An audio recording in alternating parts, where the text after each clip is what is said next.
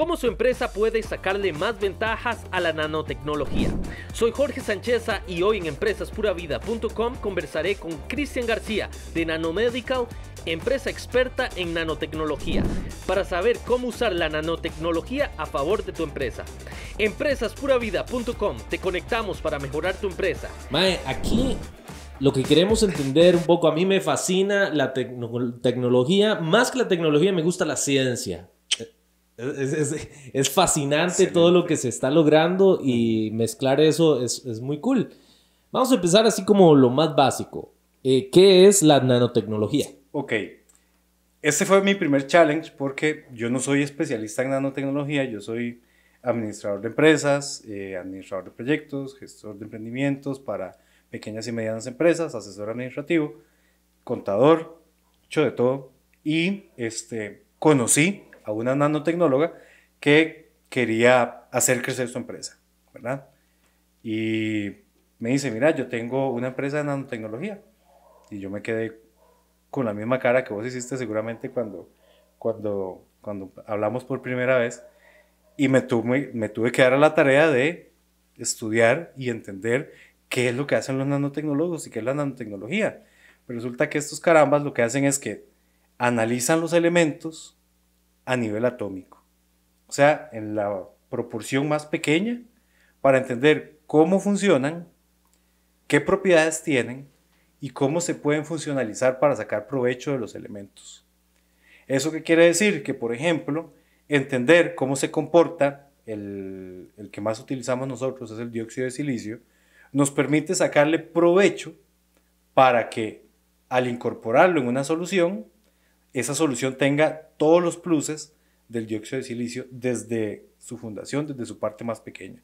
Entender los elementos a nivel atómico hace que, por ejemplo, este, incorporando el dióxido de silicio en este caso, hagas que un producto de limpieza con una sola aplicación se mantenga hasta por 8 o 10 días en una superficie, brindando un nivel de inocuidad superior, por ejemplo, a un, a un quirófano, una sala de operaciones, en el baño de su casa.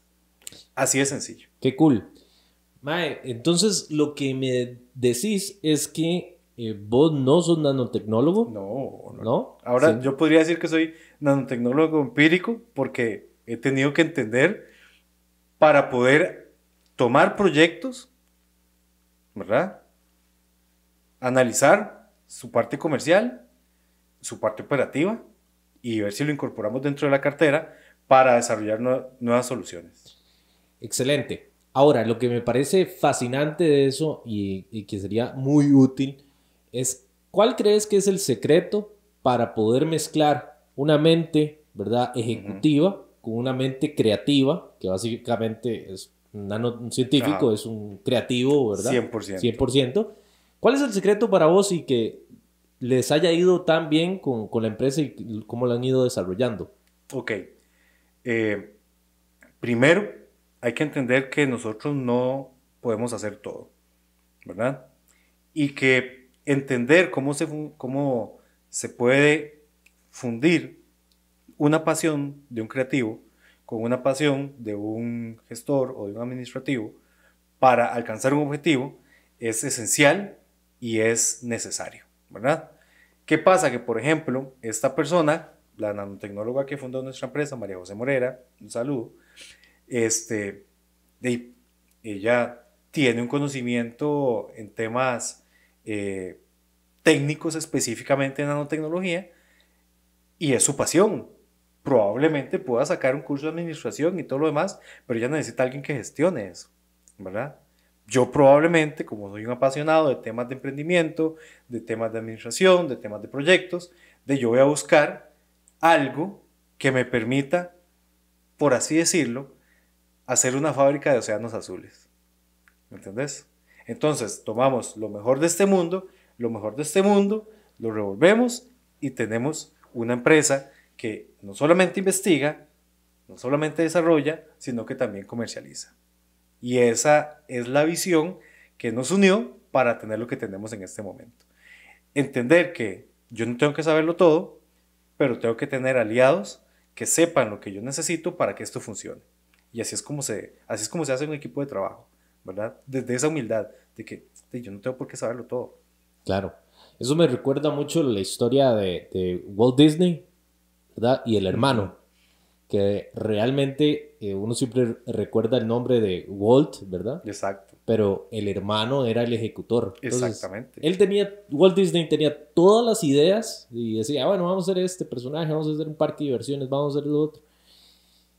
Y el hermano era el que ejecutaba. Exacto, exacto, exacto. Y así pasa casi que en todos los, casi que en todos los, casi que todas las empresas tienen un genio creativo y un genio ejecutando. No quiero decir que sea un genio. Este, francamente estoy bastante lejos de serlo, diría yo.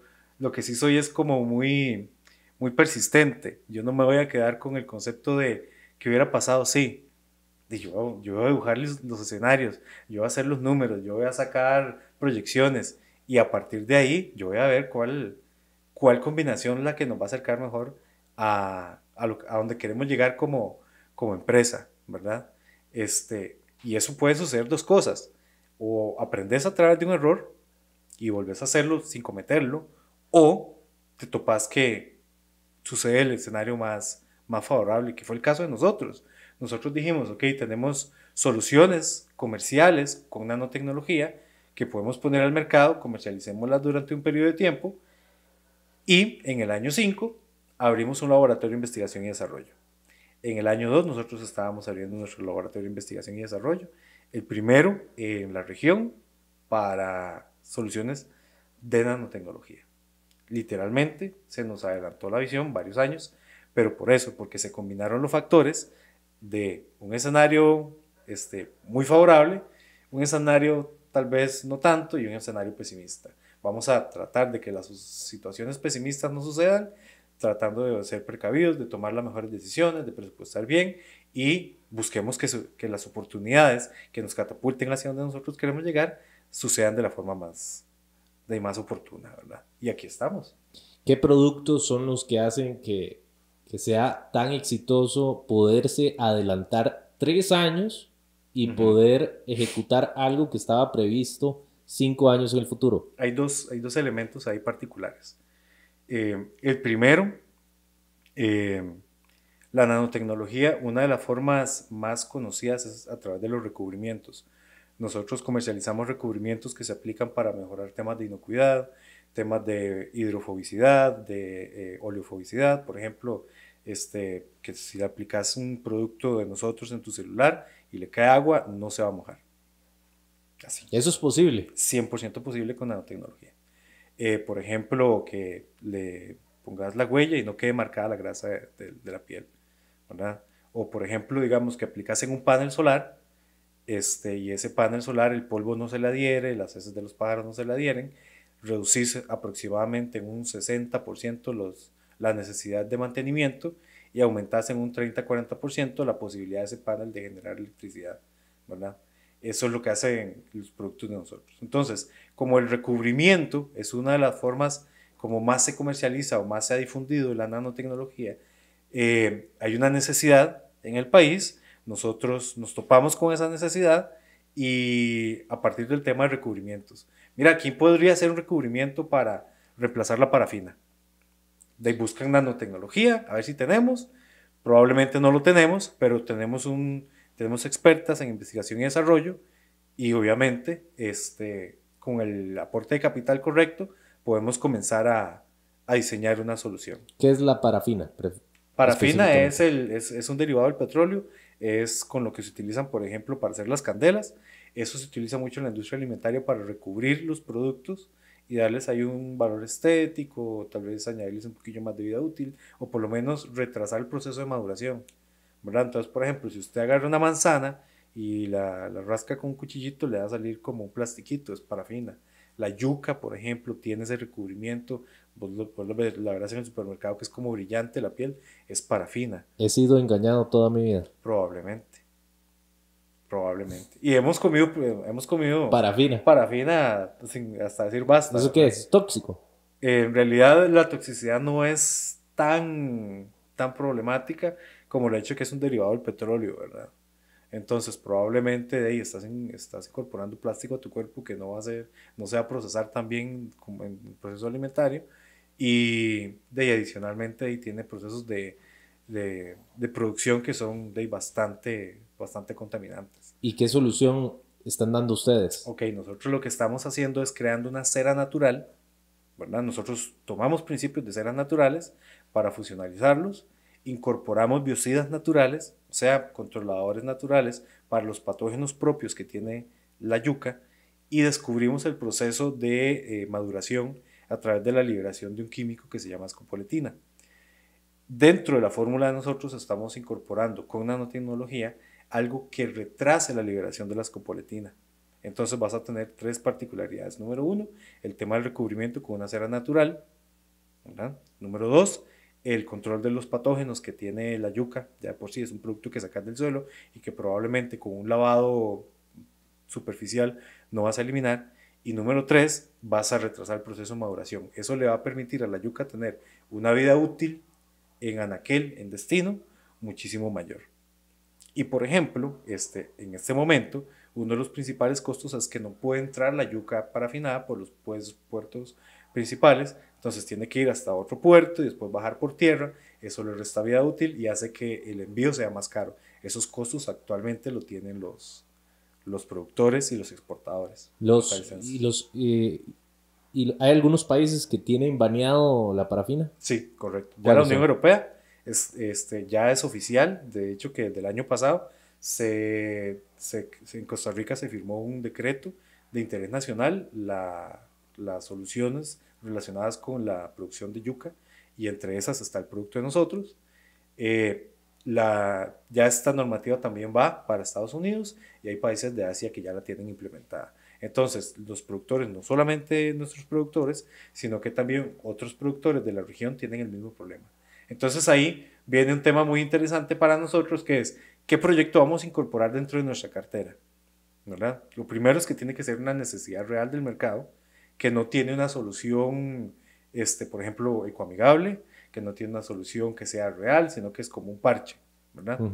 este, lo segundo es que no hayan actores en el mercado desarrollando o con potencial para desarrollar. ¿verdad? Y el tercero es que sea escalable el negocio a través del tiempo. Entonces, por ejemplo, ahorita nosotros tenemos como, como primer nicho los exportadores que envían a la Unión Europea, ¿verdad? Tienen un volumen bastante interesante y ahí este producto ya tiene su nicho de mercado. Pero después siguen los productores que envían a Estados Unidos. Ahí ya se escala, ¿verdad? Claro. Pero después también están los productores de países vecinos que tienen el mismo problema. Entonces seguís escalando. Y adicionalmente, esta, esta solución que nosotros estamos poniendo en el mercado es la columna vertebral de nuevos recubrimientos para otros productos de la industria alimentaria. Entonces, hay muchas maneras de escalarlo, cumple con ese trigo y match de, de chequeo y sí lo, lo, incorporamos dentro de la cartera de, de, de proyectos de investigación y desarrollo. Y así es como literalmente nosotros analizamos un proyecto antes de incorporarlo en la solución, por ejemplo, que nosotros comercializamos de, de inocuidad, este, probablemente ya hayan productos de inocuidad en el mercado. Tenés una, eh, si vos vas a la parte de limpieza en el súper, tenés un montón de productos que limpian, pero tienen problemas particulares. Número uno, dañan las superficies. Número dos, este, ya no son tan eficientes contra los patógenos. Por ejemplo, te dicen, elimina el 99.9% de las bacterias. Ajá. Eh, ese punto 9, ese primer logaritmo, eh, solamente te va a durar en el momento en que lo aplicas, pero cuando se seca ya eso desaparece, ¿verdad? Entonces, por ejemplo, durante la pandemia, la mayoría de los contagios, aparte del tema aire, era por contacto con superficies que tenían el patógeno. Y así con la mayoría de las enfermedades que nosotros tenemos.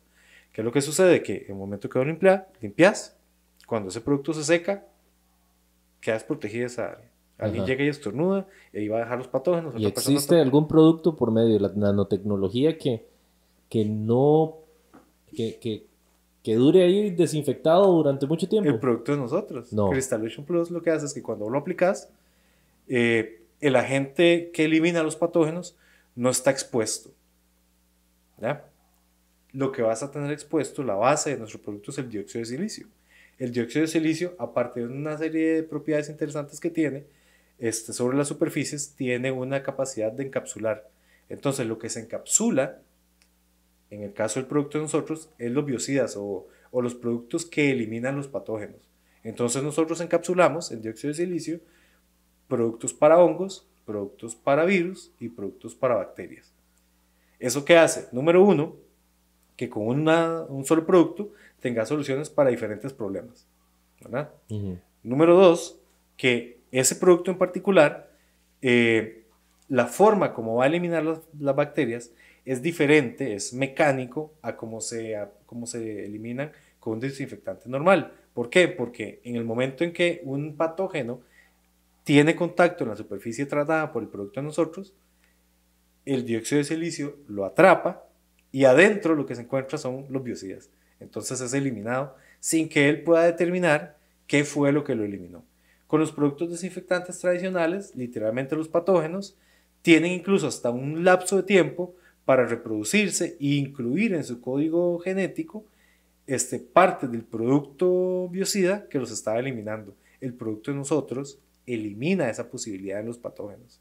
Entonces, patógenos específicamente eh, bioencapsulados, por ejemplo, que son de los más peligrosos que se encuentran en algunos hospitales, con este tipo de solución eliminan el problema. Hay patógenos incluso que en hospitales solamente se controlan, no se erradican con antibióticos. Con el producto de nosotros no solamente se controlan, sino que se erradican con menos aplicaciones que duran mucho más tiempo.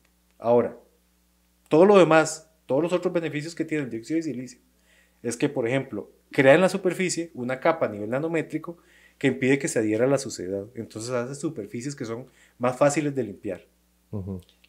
Número uno. Número dos, es, le, brinda lo que te mencionaba, eh, cualidades hidrofóbicas y helofóbicas. Y número tres, que lejos de dañarte las superficies, te las protege. Y metámosle uno más, la forma en que nosotros hacemos la aplicación, que es por medio de nebulización, permite que lo puedas aplicar en cualquier superficie, con cualquier tipo de, artefactos electrónicos, cualquier tipo de dispositivos, y adicionalmente que el rendimiento que habitualmente tiene un galón, que es de por ahí de 15 metros cuadrados, pase a cerca de 300 metros cuadrados con un solo galón. Entonces es un poquito más dependiendo. Entonces, vas, vas a tener ahorros en productos químicos, ¿verdad? Vas a tener ahorros en mano de obra de aplicación, ¿verdad? Porque estás reduciendo 3, 4 desinfecciones diarias a una desinfección cada 8 días. Y adicionalmente, todos los dispositivos, eh, todos los suministros este, desechables de un solo uso. Entonces ahí tenés una, digamos que una triada que combina inocuidad, más inocuidad, menos, menos gastos, ¿verdad? Esa parte es importantísima. Y literalmente un compromiso importante con el tema ambiental. ¿verdad? El amonio cuaternario, entre otros temas, es el principal desinfectante que encontramos en el mercado, aparte que te daña los productos, es corrosivo, es bastante tóxico, de necesitar demasiado producto, demasiado, para un nivel de inocuidad que ni siquiera es operativo, ¿verdad? O sea, imagínate que, por ejemplo, este, una planta de industria alimentaria, este, eh, que para la cual también sirve este producto, este, tiene que hacer procesos de desinfección tres, cuatro veces al día. Eso significa parar la planta, ¿verdad? Y no alcanza los niveles de inocuidad para, por ejemplo, ingresar el producto a otros mercados. En otros mercados te piden niveles de inocuidad X, ¿verdad? ¿Eso qué representa? Costos altísimos. Entonces, poder tener más inocuidad por más tiempo a menor costo es una solución que realmente es interesante. Y obviamente el tema es reducir los químicos que van a parar al ambiente, este, los plásticos que transportan esos químicos, ese montón de botellas, ese montón de galones, los desechables de un solo uso, guantes, trapos, toallas, etcétera, de literalmente estar teniendo demasiados beneficios con un solo producto, ¿verdad? Entonces, eh, obviamente lo más interesante para, para ese tipo de soluciones, cuando nosotros los conocemos, es, número uno, encontrar cuáles son los mercados que tienen más necesidad de inocuidad o una necesidad de, de inocuidad superior para poder, este, para poder hacer el pitch de, de, esta solución y que tenga valor para ellos. Porque al final probablemente hayan, hayan nichos de mercado que la inocuidad no sea tan relevante. Creo que ahora, después de la pandemia, para todos es relevante, ¿verdad?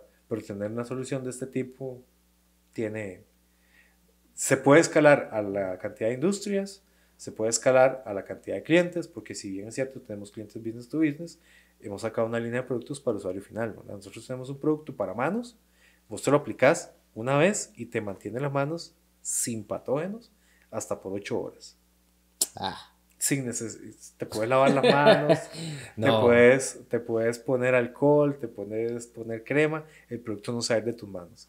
Y lo más divertido de esto es que estos productos este, suenan así de chivas, ¿verdad? Y uno dice, ¿Cómo va a hacer eso? Están testeados, tienen más de 78 certificaciones internacionales, ya fueron certificados por la Universidad de Costa Rica, ellos hicieron testeos del producto para ver si lo que nosotros decíamos funcionaba. Era cierto. ¿verdad? Y, adicionalmente nosotros lo, parte de, de lo divertido es que cuando un cliente quiere entender cómo funciona, lo retamos a que escoja el ambiente más inocuo. Un tanque séptico. hemos metido manos en un tanque séptico. Oiga, un día de estos, eh, la cosa es que llamé a una, una, empresa de tanques sépticos para que me ayudara a arreglar la... O sea, estaba lleno. Estaba, estoy solucionando un problema ahí. Total. Y, y llegan y me revisan y hacen la cotización y ven el tanque y todo. Y el mae llega y me dice, vea mae, para arreglarle este tanque y que quede bien limpio y todo, eh, eh, tenemos que verlo. ¿ok? Entonces ya se fueron a verlo, entonces abrieron la tapa Dios. y como que de repente cayó como una piedrita y, el, y, y, cayó, rebotó un poco de agua y el madre dijo, ma, está dulce. Y yo, le yo, bueno, madre, ¿cuánto, ¿cuánto sale todo eso? Y me dice, madre, eh, de arreglarle toda esa cosa, madre, sale en, en, 250 mil colones. Y yo, madre, está bien, hágalo no hay problema. Sí, cuando eso... O sea, e, es que ya cuando comen caca, mae, es, es... Eso es, otro, eso es otro nivel. Es otro nivel, o sea... Yo no... Y entonces vaciaron todo, se metieron en el tanque séptico, digo yo, mae, o sea, yo creo que estos deben ser de los trabajos más valorados, porque... Probablemente. De ahí sí, porque se tienen que meter ahí donde estaba la caca y todo, y entonces uno, uno no puede valorar, decir, mira, me está cobrando caro o me está cobrando barato. Jamás. Es como, qué loco. Entonces mi pregunta es, si yo baño a esas personas con el producto de ustedes, ¿qué sucede? Ellos no van, no, no, van a, no van a adquirir ningún patógeno. Literalmente. No. ¿Y, ¿Y, a nivel mundial cómo está la situación? Solamente eh, en la Unión Europea se comercializa una versión específicamente más enfocada a, a, la parte de electrónicos.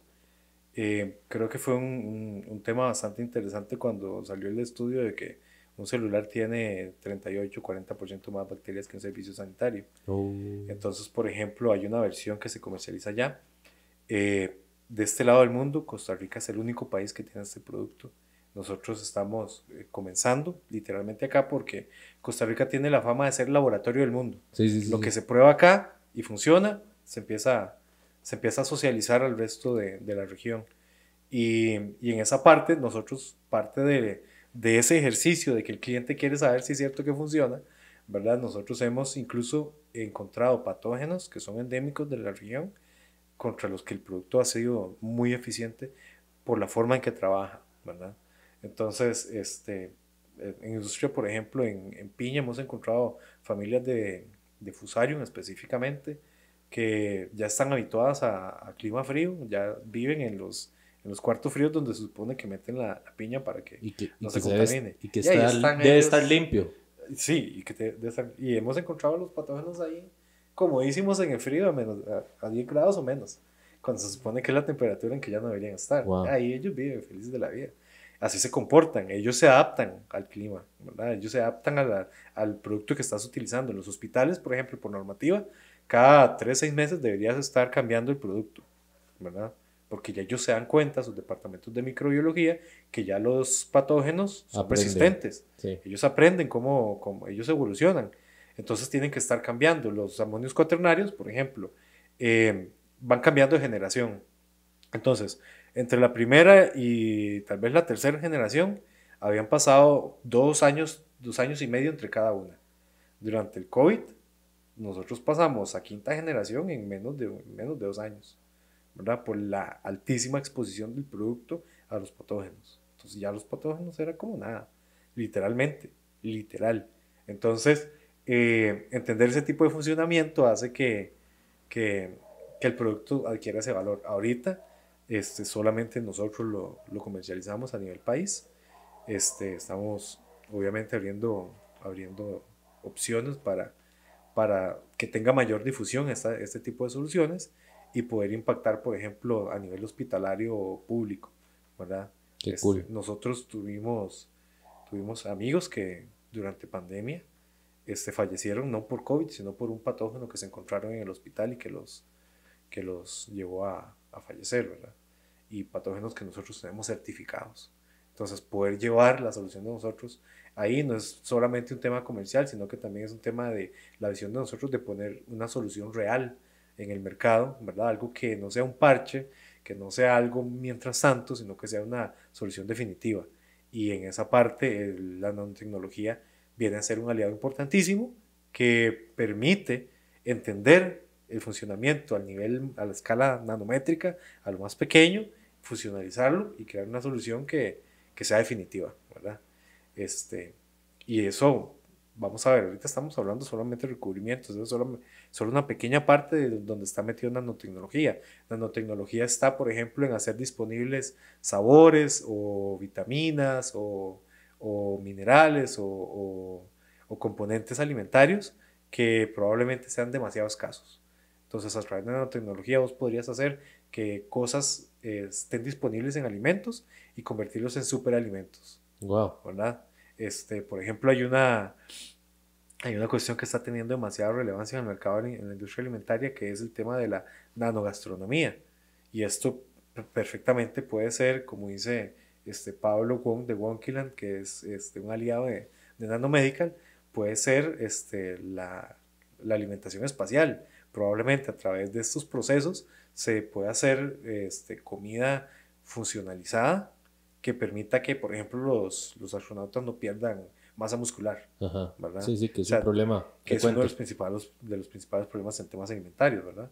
Entonces, ese, o, por ejemplo, hacer que en un nivel de concentración vos tengas la cantidad de vitaminas que necesitas para, para todo un día, ¿verdad? A través de la nanotecnología eso se permitiría.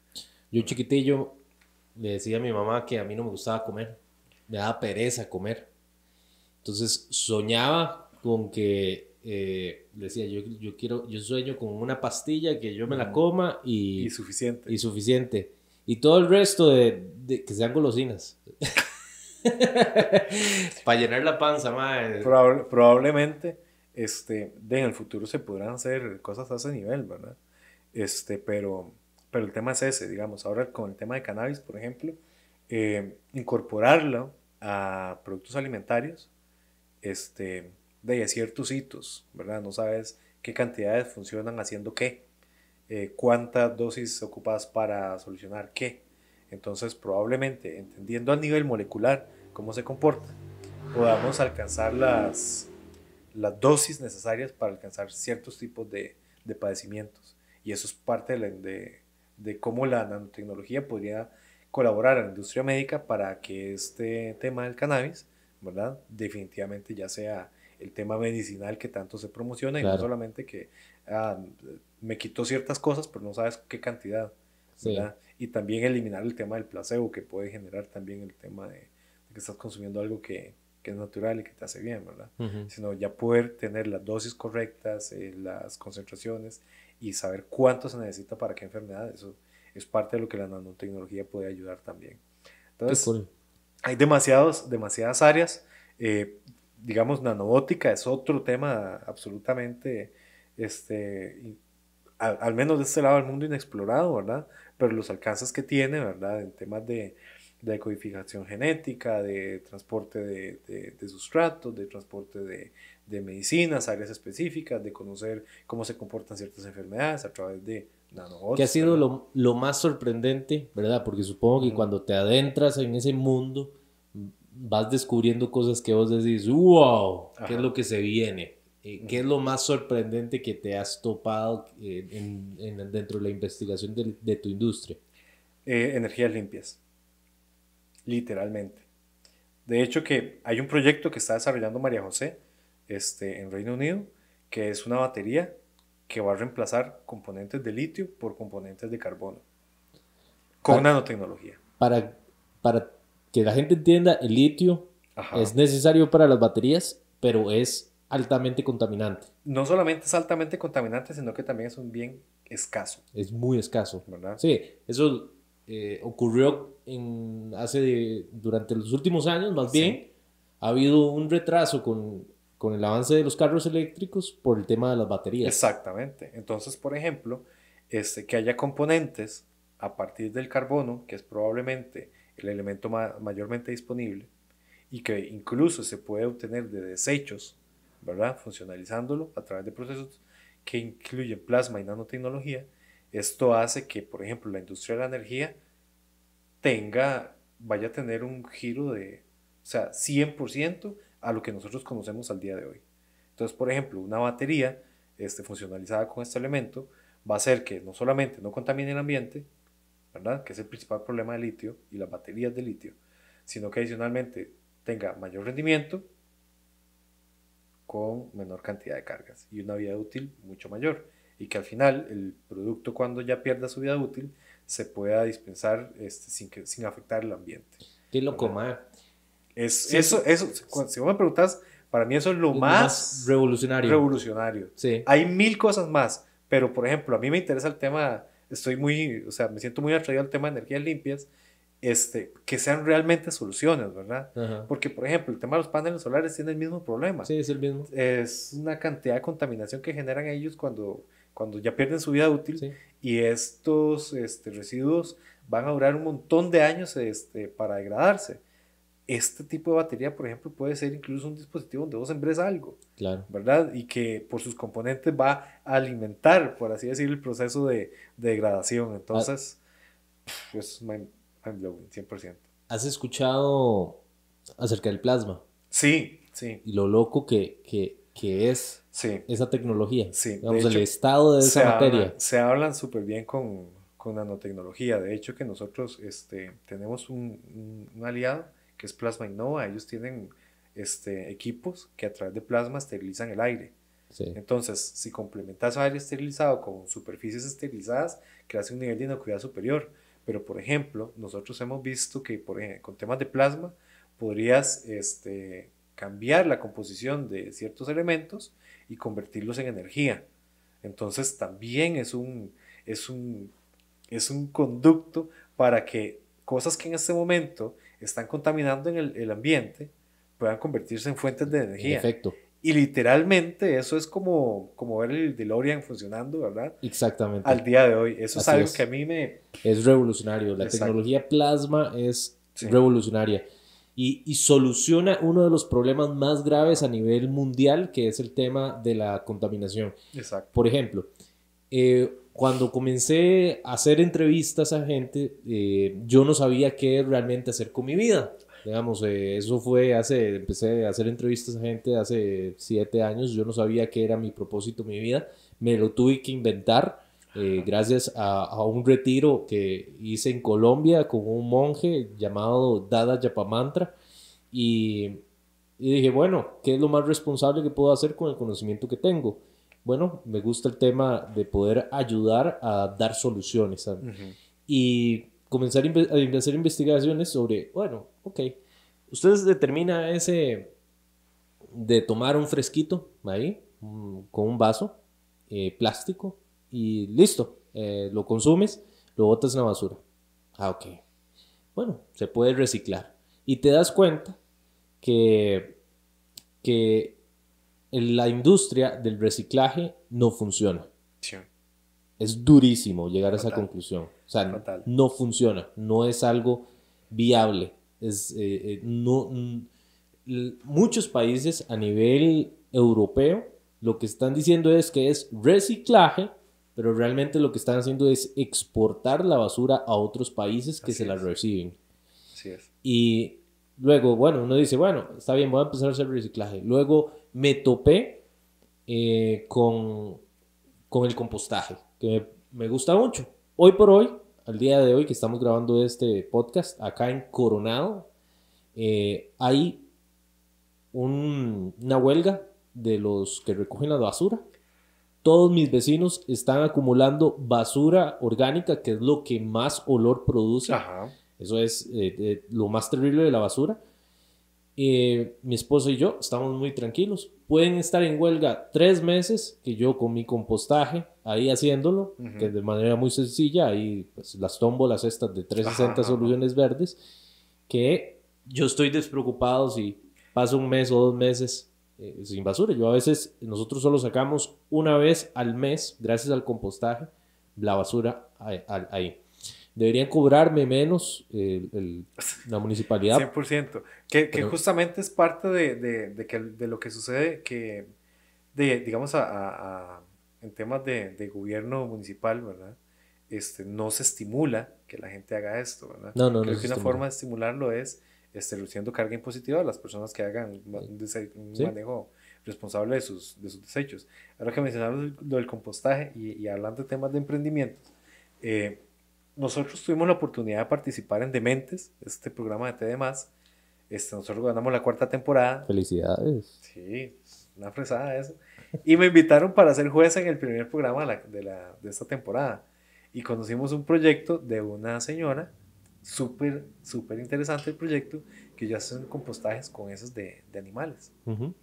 Y nos llevaron una muestra de heces compostadas y no produce olor. No, no, no produce olor. Entonces, el, el- el punto ahí es que si bien es cierto, eh, hay que analizar el, el tema de cómo convertir eso en un negocio, se las trae, pero sí que definitivamente se deben desarrollar y se deben promover formas en que haya un mejor manejo de los residuos. Sí, sin Eh, duda.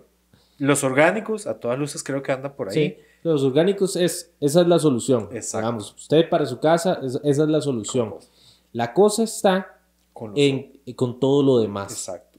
Porque por más que usted recicle, no se puede. Y, Pa- y para más, mí, y más aún es que usted no va a poder cambiar la cultura No. de las personas en menos de 10 años, que ese es como el tiempo crítico. No existe. Y entonces en esa investigación de saber, o sea, qué putas podemos hacer, ¿ok? Me topé con el, con el TEC y el plasma. Sí. Y resulta que usted puede desintegrar basura, desintegrar así como un kamehameha, desintegrarla y ya el problema de la basura deja de, de- de ser un problema porque además puede producir energía. Es que es ahí donde, donde, donde se habla, por ejemplo, con este proyecto que está desarrollando María José. Imagínate que vos puedas tener una, una batería que se cargue con la energía que está desarrollando los desechos tratados con plasma. Wow. Entonces, veámoslo ya a nivel de, de, de una empresa que tenga N cantidad de residuos, que tenga una planta de plasma y una planta de energía. Y no son grandes, no son grandes, son, son, son, eh, ¿cómo se llaman estos eh, contenedores? Exacto. Son contenedores. Entonces, imagínate que ese misma, que tus mismos residuos puedan darte la energía para que vos operes. wow. Eso Eso, está muy es- cool. eso es a- hacia esa donde va este tipo de soluciones. Siempre que se habla del tema de, de la energía, es como, la energía es muy importante, muy importante. Pero yo creo que la gente no se ha dado cuenta de, de qué tan importante, o sea, es el tema energético. Exacto. Y es básicamente los, pro- o sea, se hacen guerras por el tema energético. La gasolina, el Ese petróleo. Ese es el, ese Es es el solo- principal ejemplo y entender cómo eso afecta el resto de la economía, ¿verdad? Cómo eso hace que de un pronto a otro traer un producto del otro lado del mundo que antes te costaba eh, 600 dólares, ahora te esté costando 2.800 y que ya antes vos ibas a Pequeño Mundo y salías este, con seis bolsas a 25 mil pesos, ahora salís con dos a 50 mil. Y es que traer un contenedor ahora es carísimo, ¿verdad? Porque justamente la energía, el petróleo, se disparó por el tema de la guerra y literalmente eso hizo que toda la cadena que está relacionada con temas de hidrocarburos se dispare de precio, ¿verdad? Ahí es donde nosotros tenemos que analizar y creo que nosotros a nivel de país tenemos esa responsabilidad por, por tener ese sello verde, ¿verdad? Este, pero no solamente es tener un sello verde porque tenemos bosques o porque tal vez por la cantidad de bosques que tenemos versus la cantidad de contaminación que generamos está tablas. No, no, es este, que tenemos eh, conocimiento, que tenemos capacidad de generar soluciones, que ahí es a donde vamos, que puedan impactar realmente de manera positiva el daño que ya tenemos. Oiga, ¿usted no le parece curioso lo raro que es Costa Rica? ¿En, cuál de todos los sentidos? Todos los sentidos, man. O sea, es, una cosa rara. Te, voy, a, te voy, a, dar un ejemplo de rareza particular. Eh, la gente no lo sabe, pero el nivel de profesionalismo que nosotros tenemos es capaz de liderar el mundo. En, en la parte del proyecto que, este que te estaba mencionando, para el tema de, del desarrollo de este, de este recubrimiento, nosotros tenemos dentro de nuestro equipo de investigación y desarrollo a una entomóloga que es top 5 del mundo. Entomóloga. Ajá. Eso estudia eh, reptiles. Insectos, este, plagas y similares. okay. Y ella es top 5 del mundo. No. Y nadie conoce el potencial que hay en la cabeza de esta persona para, por ejemplo, desarrollar control biológico de plagas, en vez de utilizar productos químicos que van a contaminar la tierra, sino que utilizar especies animales, ¿verdad? O otras plantas, etcétera, ¿verdad? ¿Quién? Entomólogo, ¿cuántas personas saben que es un entomólogo? ¿verdad? Y nosotros tenemos uno de los top 5 del mundo, aquí en el país. Con el tema de la nanotecnología va a ser igual.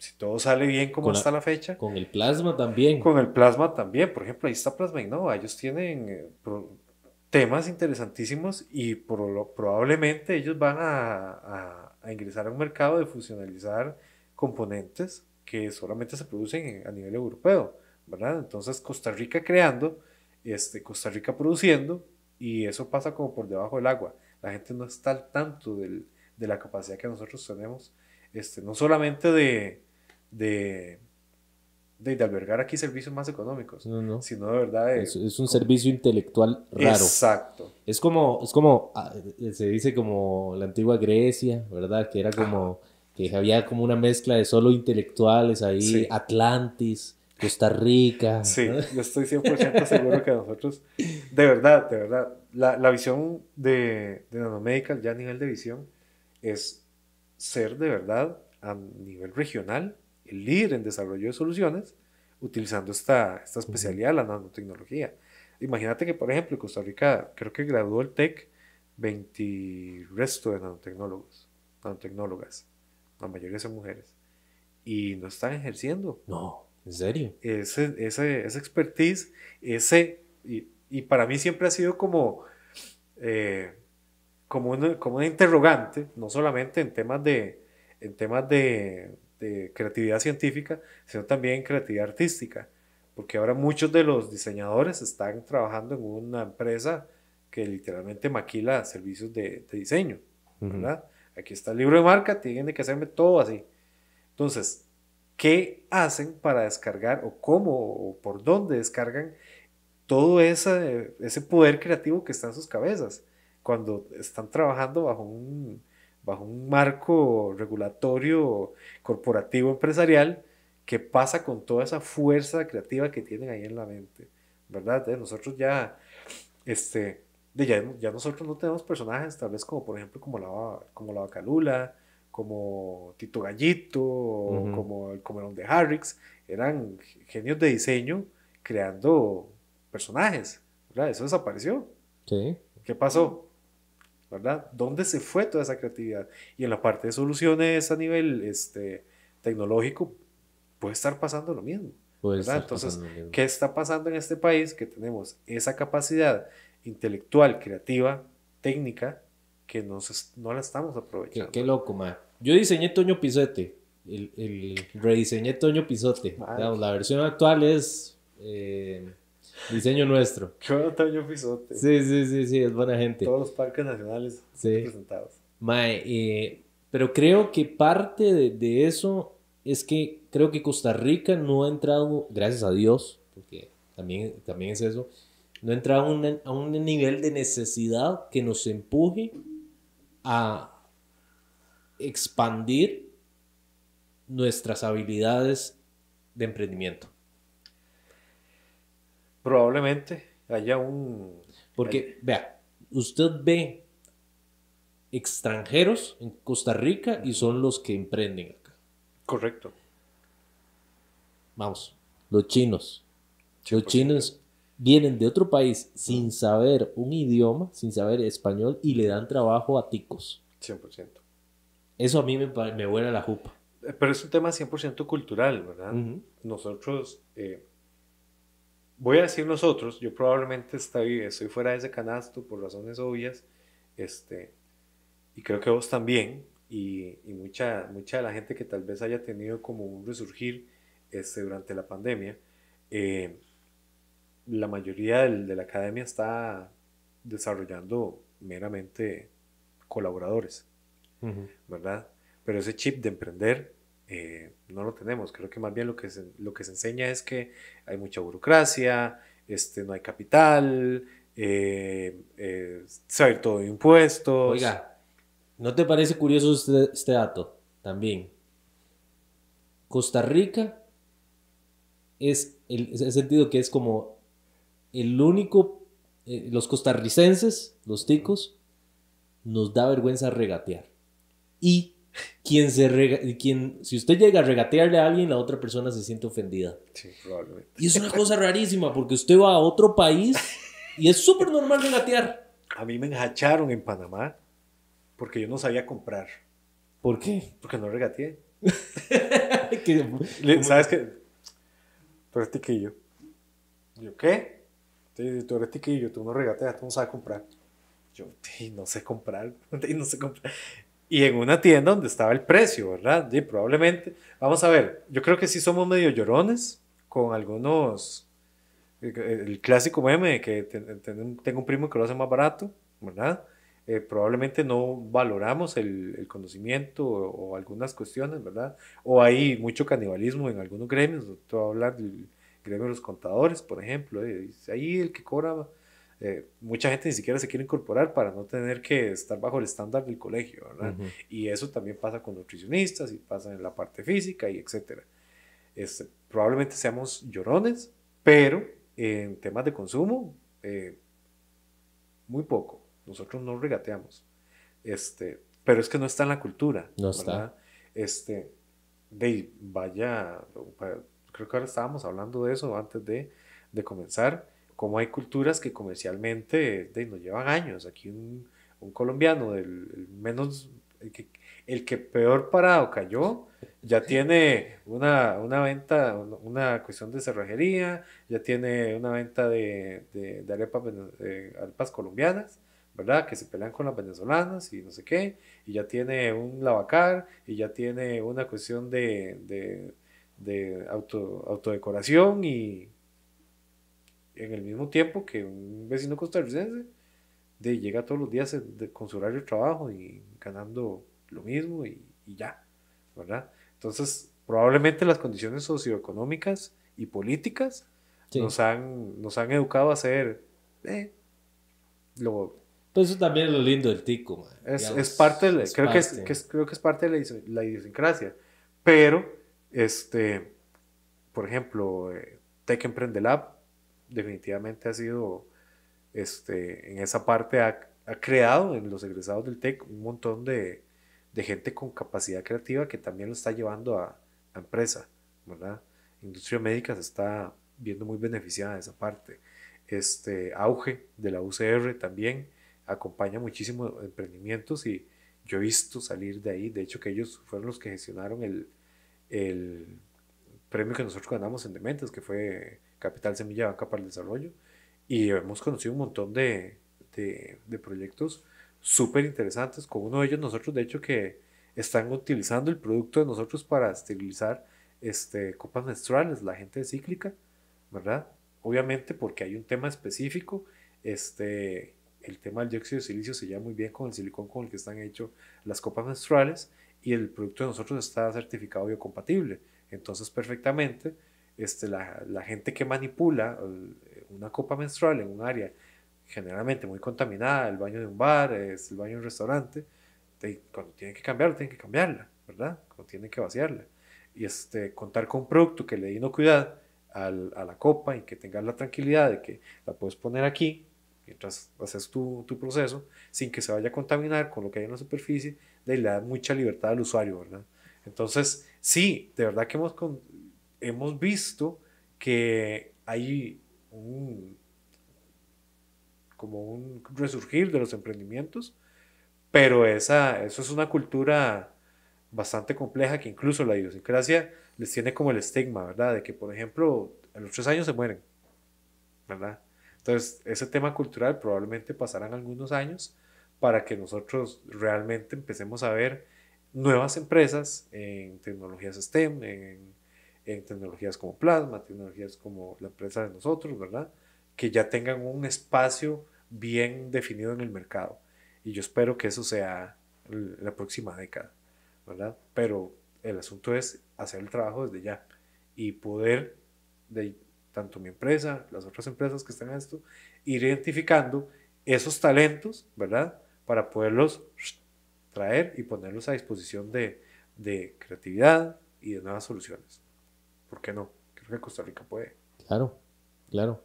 Con este tema de la inteligencia artificial, que también me parece, le estoy, le estoy digamos, quitándome el miedo. Ya, ya, ya, ya llega un punto de que, ah, ya, ya, ya pasó. Ya, ya. Ok, es, eh, se puede hacer tanto, tanto, tanto, tanto, digamos, se, se logra tanto con esa tecnología que la labor nuestra ahora es, es una labor creativa. Es tomar herramienta 1 de inteligencia artificial, el, herramienta 2, herramienta 3, herramienta 4, herramienta 5, mezclarlas y de ahí saco un producto. Sí. No sé, no sé. Vamos a ver. Pensemos en academia, ¿cómo van a hacer para, para preparar personas que hagan esto? ¿Verdad? Porque definitivamente es hacia donde va el mercado, hacia donde, no, donde se va moviendo todo. Literalmente de aquí a unos años eh, lo que hoy son los datos eh, va a ser nada en comparación al tema de poder manipular lo que te da la, inteligencia artificial. Cómo se va a mover la academia para generar profesionales que, que estén así con eso, ¿verdad? Esa va a ser, ese es el reto. Ese es el reto. Porque ahorita, de, francamente, para mí es un poquillo triste pensar que, de que todavía hay demasiado enfoque en, en carreras que ya definitivamente van a tener problemas para colocarse. O aprender a, o que estén enfocados en el, método de enseñanza sea a la memorización. Ah, es, ¿Cómo usted va a competir ah. con la velocidad de Google? Exacto. O sea, más bien la labor que se tiene la academia es despertar la curiosidad de los estudiantes para empezar a crear productos y servicios nuevos. Sí no sé, yo, yo, eh, yo no soy, no soy hijo de la, universidad pública, yo soy egresado de universidad privada y entiendo perfectamente que ellos tendrán un enfoque menos comercial, ¿verdad? Pero definitivamente nosotros, como te decía, eh, entendiendo hacia dónde se mueve el mundo y conociendo la capacidad que tiene costarricense, deberíamos comenzar ya a esto, ¿verdad? Y es que los planes de estudio también se mueven lento.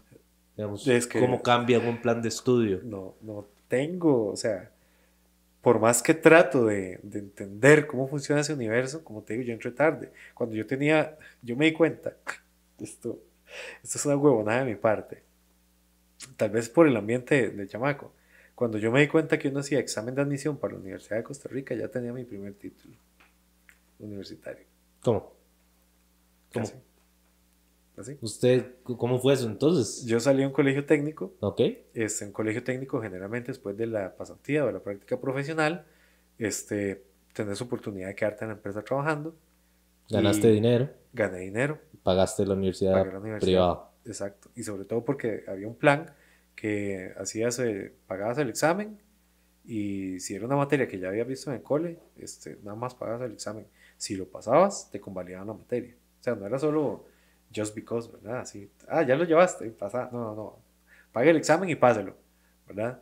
Y de ahí ya, ya conocí la plata, entonces yo dije, eh, conocí que había que hacer examen de admisión, ¿verdad? Dije, ah, podemos hacer un examen de admisión. Después vi los horarios y dije, yo no puedo, yo tengo que trabajar. No se puede. No puedo. se puede. No puedo, tengo que mu- trabajar. muchos colaboradores eh, nuestros cuando dicen, eh, Jorge, vieras que estoy interesado en empezar a trabajar con ustedes. Ok, ok, está bien. Eh, y comienzan a trabajar, ¿verdad? Y de repente, ¿verdad? Especialmente chiquillos que vienen del cole, que a mí me Ajá. fascina en- enseñarles. Y de repente me dicen, Jorge, estoy haciendo, hice los exámenes de admisión. Digo, ya, perfecto. Y entré a la UCR. Pero yo creo que podemos seguir trabajando. No, no, no. No, amiguito. jamás, nunca, nunca. No. Fue un gusto conocerte. Exacto. eh. No, no, yo, yo ojalá, ojalá haya entrado a la materia que, a, a la especialidad que quería, ¿verdad? Olvídate. Todavía No se puede. No, no, no. Y eso es parte del, creo, parte del por qué se hace tan complejo, ¿verdad? Tener acceso a este nivel de educación. Y al final, nosotros, creo que los que eh, somos egresados de universidad privada nos curtimos en la calle, ¿verdad?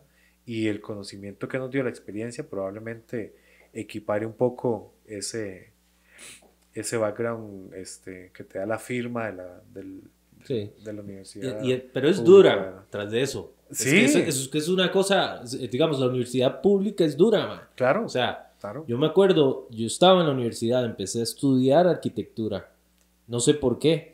Eh, supongo que como sabía dibujar un poco, me dije, "Bueno, no entré a diseño gráfico, voy a empezar a, a- a arquitectura. Y empecé a, a- a- a- Tenía seis materias ahí en- inscritas. Y cuando ya me empezaban a sonar y ya estaba muy cansado, yo no, yo creo que voy a quitar una, luego Ah. otra, luego otra, luego otra, y quedé solo con una, Solo con una materia. solo con una. Ok. Y la fallé. Me quedé. Solo. Yo Ay, y, y- y quedé con. eh, ¿Cómo se llama? Generales. Manda. Y, y la, y la- bueno, generales tuve buenos amigos y lo disfruté. Sí. Y me siento como parte de la UCR ese, ese semestre que estuve ahí, porque estuve en los conciertos, estuve... Ajá, ajá, eso fue lo bonito, eso es lo bonito. Y... Pero fue, fue durísimo. Yo disfrutaba la semana aún porque trabajaba como a la vuelta.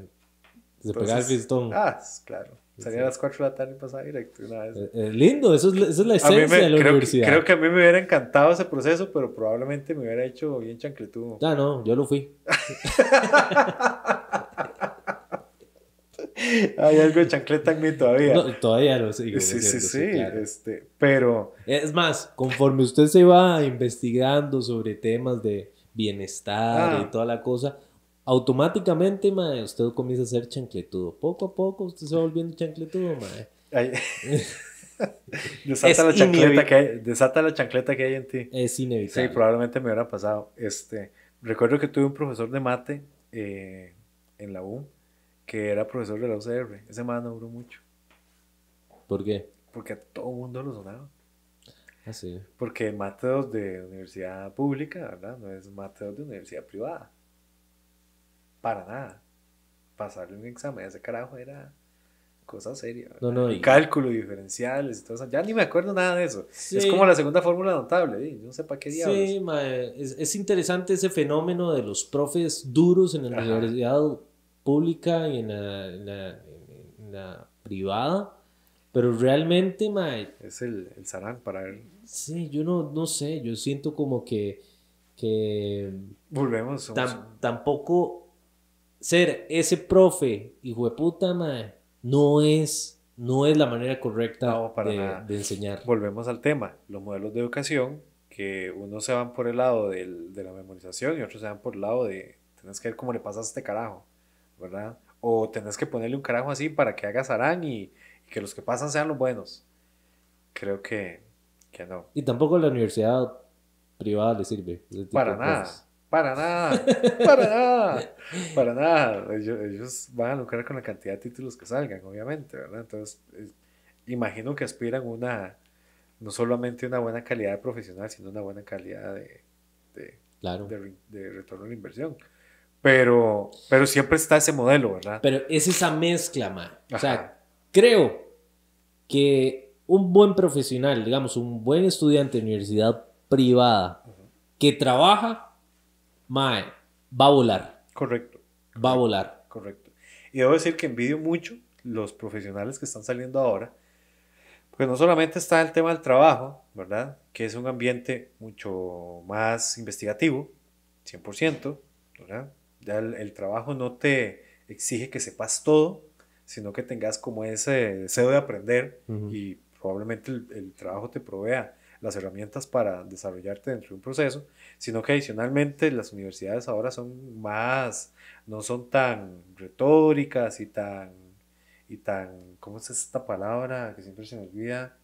Tan magistrales, sino que es mucho experimentación, mucho laboratorio, mucho este, vaya a meterse una empresa, vaya a llegarse con un proceso, este, tome estos casos, expongan, este, hagan grupos, eh, no, no, es como que disfrutaran mucho los trabajos en grupos, pero desarrollen proyectos, ¿verdad? Y eso enfrenta al joven a la necesidad de tener que hablar en público, a la necesidad de tener que eh, formar equipos de trabajo, a la necesidad de buscar formas diferentes de solucionar, a la necesidad de crear propuestas y cómo presentarlas, ¿verdad? Que probablemente de muchos años atrás no era así, era memorices esto, pasa este examen, toma ese título. ¿verdad? Entonces, francamente, yo envidio mucho el, el, ambiente educativo hoy en día, pero definitivamente falta demasiado. Sí, sí, sí, todavía falta, todavía falta mucho. yo siempre, cuando doy capacitaciones de producción audiovisual a empresas o organizaciones que quieren entender cómo hacer mejores videos para ventas o persuasivos o sociales, eh, yo siempre les digo que por qué yo que estuve, ¿cuántos años estaba uno en la escuela y en el colegio? Seis. No, yo, yo estuve seis en la escuela y seis en el colegio. Diez años. Doce años. Yo doce. Doce años en el colegio y yo todavía, a pesar de que me lo enseñaban todos los días, yo todavía no me sé la fecha en que llegó Cristóbal Colón a América. No lo sé. Déjelo ahí en los comentarios cuándo fue. Pero no lo sé y por qué en tan solo tres años, de manera empírica, logré entender cómo funcionar una cámara, cómo funciona el audiovisual, y simplemente es la manera con que aprendí. Y la manera con que aprendí audiovisual fue haciendo. Exacto, aprender haciendo. Aprender haciendo. Exacto. Es eh, crear y toda la cosa. Los trabajos en grupo, man. Yo empecé a a la universidad después de 10 años de no ir a la universidad y empecé a estudiar nuevamente. Y, eh, por una necesidad de que simplemente para licitaciones necesito ese título. Esa es mi motivación. Y comencé a, a, a, estudiar con gente más joven. Y habían, ya, habían temas que yo decía, ah, ya esto me lo sé, ya esto también. Y entonces iba como una sensación, una vibración negativa mía, yo lo iba sintiendo, de que, mae, cómo me reciben los, los, compañeros o el profesor, ¿verdad? ¿Qué se cree este mae, verdad? Y cambié el switch. Digo yo, mae, ¿verdad? La verdad es que lo más difícil para mí, hoy por hoy, digamos, lo más difícil es trabajar en equipo. Vamos, aprender a trabajar en equipo y más con personas que no hay plata de por medio. ¿verdad? Cuando hay plata de por medio, dice mamá, entrégueme esto en dos días y, y, le pago, listo. Pero cuando no hay de plata de por medio, uno tiene que desarrollar otras habilidades. Entonces, mi motivación con la universidad ahorita en el proceso que estoy es muy bonito el audiovisual, las clases de magistrales, los talleres y todo, pero mi motivación es aprender a trabajar en equipo. Ok, voy a hacerte una pregunta. Yo creo que eso es... Por favor. Vamos a darle claro, vuelta. Dele. ¿Crees que por tu perfil profesional es que se te dificulta trabajar en equipo o cuál crees que es el skill que te hace falta? Porque es un challenge. Ajá. O sea, es lo que te está motivando, poder ingresar a, poder incorporar ese skill dentro de, dentro de todo tu core de, de conocimientos y habilidades. ¿Qué crees que es lo que te hace falta o por qué, te, por qué tenés esa versión al trabajo en equipo? Por mi personalidad. Personalidad, sí, 100%. 100%. Ahora, ¿no crees que esté ligado también con, con tu área de, de, profesional? Sí, claro. Mi, mi, mayor habilidad con la que comencé a ganar mucho dinero fue con la edición. Vamos, a aprender a editar. no es la cámara no, y el diseño gráfico. Yo llegaba y mezclaba el diseño gráfico y la edición. ¿Por qué? Porque un, un, diseñador gráfico no puede hacer un video si no sabe editar. No puede. O sea, por más gráficas y todo lo que tenga, no se puede. Un editor, si no sabe diseño gráfico, le queda bien editado el video, pero no se ve profesional porque no es estético. Entonces yo tenía las dos habilidades y las mezclaba y entonces la gente quedaba como, wow. Qué chiva esto. Qué chiva esto y no me salió. Claro, pero también es un brete que vos trabajas solito. Solito, solito. Y me gusta. Digamos, ya hoy por hoy no me gusta ya editar. Me parece ya tedioso. Me gusta más como decir, hey, vea este estilo, hagámoslo así y ceder esa parte. Ok. Eh, pero mi personalidad, yo eh, mismo, o sea, a mí me gusta la meditación, no me gusta estar con un montón de gente, no es lo mío, no es lo mío. A mí me gusta tener conversaciones uno a uno, profundas, eso es lo mío. Okay. Pero ya, ser, el ser el, el, que siempre está socializando y toda la cosa, no, no, no lo mío. Se dice que, por ejemplo, un extrovertido, cada vez que socializa con alguien, gana una moneda. O sea, necesita llenar un, un, jar, ¿verdad? Una, de moneditas. El introvertido es, al revés, está lleno y cada vez que habla con alguien le quitan una monedita. Y hoy por hoy tengo herramientas que me hacen pues eh, disfrutar la vida como soy y la disfruto montones. Y, y cuando tengo que ser sociable, voy y hago mi tarea. Y la hago bien, vamos, la hago bien. Pero cuando llego a la casa es ¿Y cuál es, tu, cuál, es tu recompensa después de ser sociable?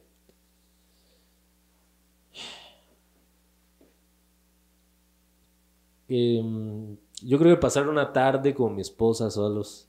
Ok. Sí, eso es como... Ahí está. You know how. Sí. Pero. claro, es, es, justamente es por ahí donde va, Bueno, creo que esto es una, una buena metodología porque al final tenés que, que, que toparte con, con, con, vos mismo entrando en ese mundo, ¿verdad? Pero ya tenés tu recompensa y ya, ya sabes cómo lidiar con, con, ello y tal. Este, yo creo, con toda honestidad, vamos a ver, no es como que yo tenga una personalidad extrovertida, pero sí que me puedo, sí que soy bastante maleable, o sea, sí puedo, sí puedo tener temas eh, grupales perfectamente, este, igual me siento demasiado bien solo o en presencia de menos gente y entiendo mucho el valor de, de esas conversaciones meaningful, ¿verdad? Que de verdad te, te llenan o aprendes algo y sentís como que te está llevando algo. Este, sin embargo, creo que también el perfil profesional ha hecho que de, desarrolle un poco más esta otra parte de, de, entender los skills de la persona y saber cómo explotarlos para que dé un resultado grupal, ¿verdad? Entonces, eh, igual es que también me ha tocado mucho, mucho liderar grupos y equipos, ¿verdad? Y creo que la manera más hábil ha sido este,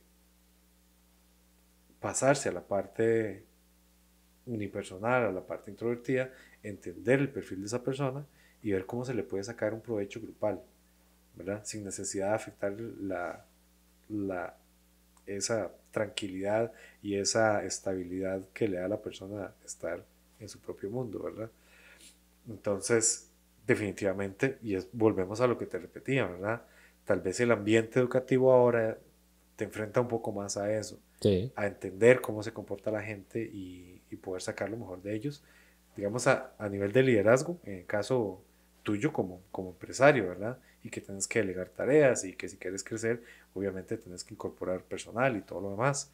Y cómo entender también a un cliente. Probablemente un introvertido sabe hacer preguntas más específicas para poder llegarle a lo del cliente. Probablemente el extrovertido va a tratar de darle vuelta para quedar bien con todos los que están ahí este, y dar un, approach diferente.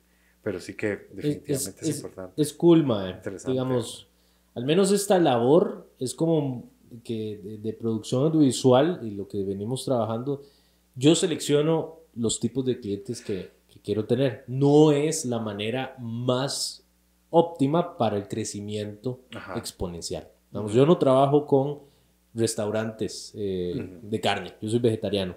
Ok. Entonces, y así le he dicho a muchas empresas que no, porque no me gusta cómo operan.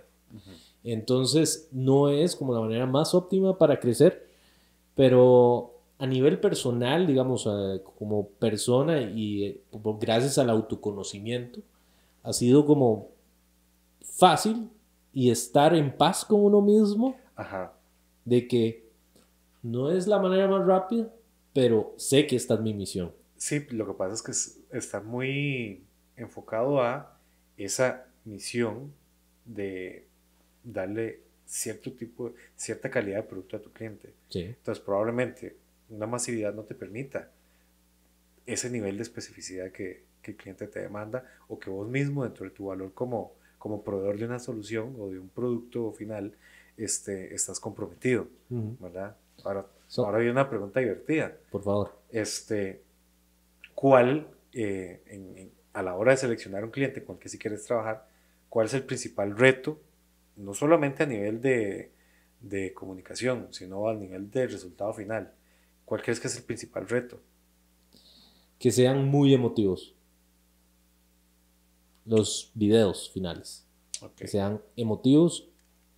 eh, en algunos, digamos, me gustan los que son emo- altamente emotivos. Ajá. Soy, eh, somos buenos haciendo eso. Pero a nivel de ventas, como de otros tipos de productos, que se entienda qué es lo que se vende y cómo soluciona problemas. Eh, por ejemplo, las empresas de tecnología eh, nos pasan contratando mucho para poder explicar procesos de, de cómo funciona un programa o cómo funciona el servicio que ellos dan. Y los, los servicios tecnológicos son muy etéreos, Sí. ¿verdad? No es Sí. como que, hey, vea esta caja y. eh, vea cómo se abre. No, no, no, es muy imaginativo. Exacto. Y ellos son como, mire, hágalo así, hágalo. a-". O sea, ellos hablan con términos que la mayoría de personas no entienden. Exacto. Y somos Soy- buenos. Debo decir que soy víctima de eso y probablemente es Sí, parte sí. de lo que, de lo que me, por lo, por lo cual genera esta- estas preguntas. Porque una solución de nosotros, y la gente lo va a aterrizar a lo más común que, que es un- un- un- una lata o, una, o un galón que compran en el súper, ¿verdad? Para ellos es lo mismo, Probablemente. probablemente. Porque tal vez no sea su necesidad, pero cuando, cuando es el cliente aquel específico, ¿verdad?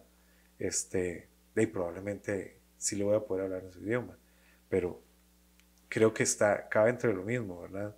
Cómo aterrizar, cómo a- ese, ese universo de la nanotecnología, o por ejemplo alguien que desarrolla un programa, o un software, o una aplicación, cómo aterrizarla para que el usuario final pueda, si esto es lo que yo necesito, ¿verdad? Ese, ese reto está simpático. Ese- esos retos son los que más me divierten hacer. Son los que eh, siempre es, es bonito hacerlos. Y pues, Chris, muchísimas gracias. No, hombre, es para nada. Estamos conversando. Esto se puso divertido. Me puso bueno. Sí, y sí se puso Sí, divertido. sí. No me había fijado la cantidad de tiempo que había pasado. Eh, si usted quiere conectar con Cristian y saber más soluciones sobre nanotecnología, ingrese a empresaspuravida.com. Ahí va a estar la foto de Chris y directamente le da clic ahí y puede conectarse con Chris. Muchísimas gracias. Éxitos con todo. Encantado, de verdad. Este, felicidades por el programa y ojalá que esa audiencia siga conociendo más empresas pura vida. Pura vida. Si quieres Gracias. conectarte con Gracias. este empresario para mejorar tu empresa, ingresa a empresaspuravida.com.